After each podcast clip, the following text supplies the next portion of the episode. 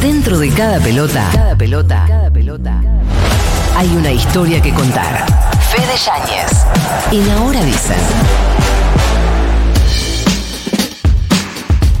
Trajiste, Fede? Primero, ya que estamos en épocas de no pelearse con el Papa, dos avisos parroquiales. No, es una cosa increíble. O sea, una militancia Sí. de- del catolicismo, estamos así Terrible como lo. el nombre del padre y todas esas cosas. Sí. Pero um, primero, eh, Argentina va a jugar contra Uruguay en la cancha de Boca por los recitales de Taylor Swift en la cancha de River, confirmado, no iba a ser en. Córdoba al final. Y lo otro es que la semana que viene, cuando en este mismo horario yo esté sentado acá, muy factiblemente Lionel Messi tenga su octavo balón de oro que se entrega el lunes.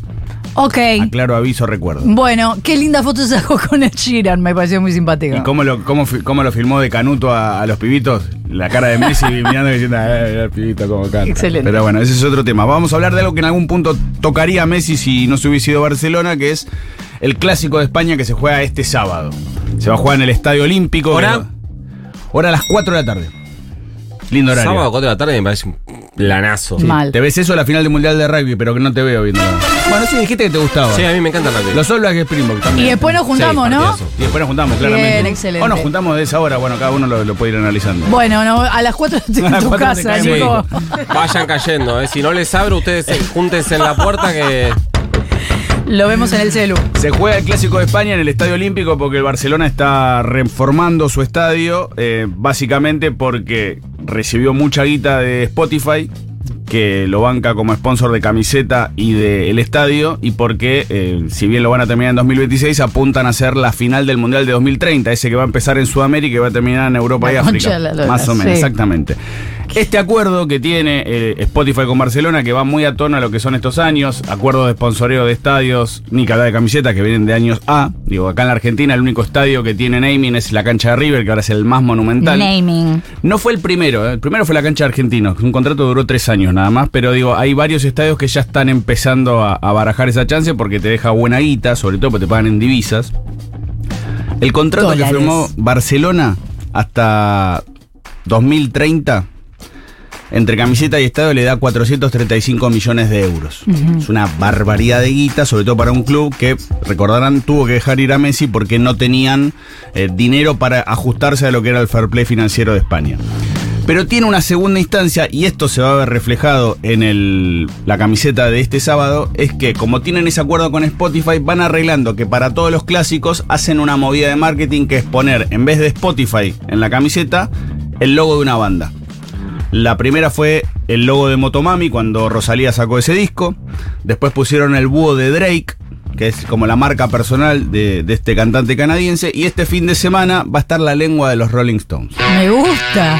Ya estuvo en otra. No estuvo en la camiseta del. Ahora va a estar en el Real Madrid, ¿verdad? No, no, de Barcelona. Barcelona. Barcelona, ok. Pero no había estado también ya en la de Barcelona. O en No. alguna camiseta estuvo. Ah, No. no, entonces me comí la noticia de que iba No, a no, estar. no. Va a estar ahora, es oficial. De hecho, eh, posaron eh, lo- los tres abuelos sobrevivientes con la camiseta, la lengua. No, sos un atrevido y Yo los amo, respetuoso. yo los amo, los no, amo. no, la verdad que cualquiera. Pero ¿qué te pasa? Estamos hablando de cómo sobrevivimos nosotros y esa gente está más joven que nosotros. Yo- ¿Qué decís? Yo los amo. Si vienen acá, voy a pagar el dinero que haya pagado, venderé los órganos que haya que vender. sé si es que abuelo se sobrevive, puede. es un atrevido. Eh, iré a ver esa obra de teatro hermosa que van a montar No, con tres no, señores no, parados sobre hilos, pero bueno, es la realidad.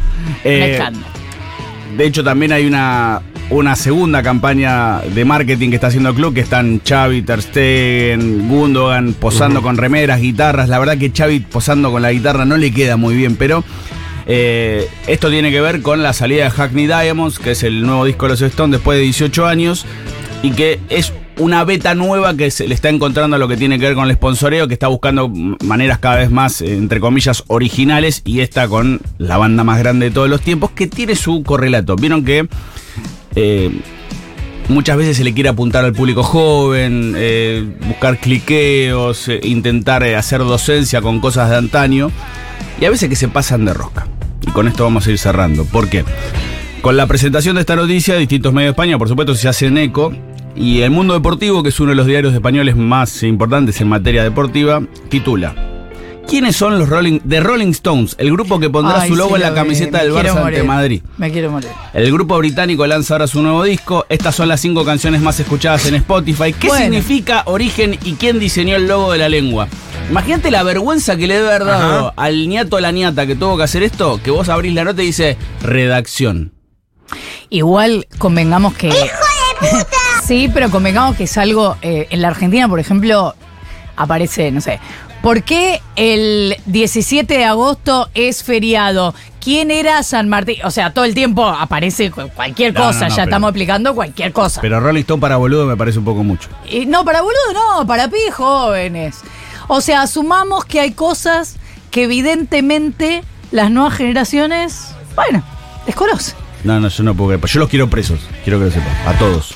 Se pronunció Fede Yáñez. ¿Por qué no te vas un poquito a la puta que te parió?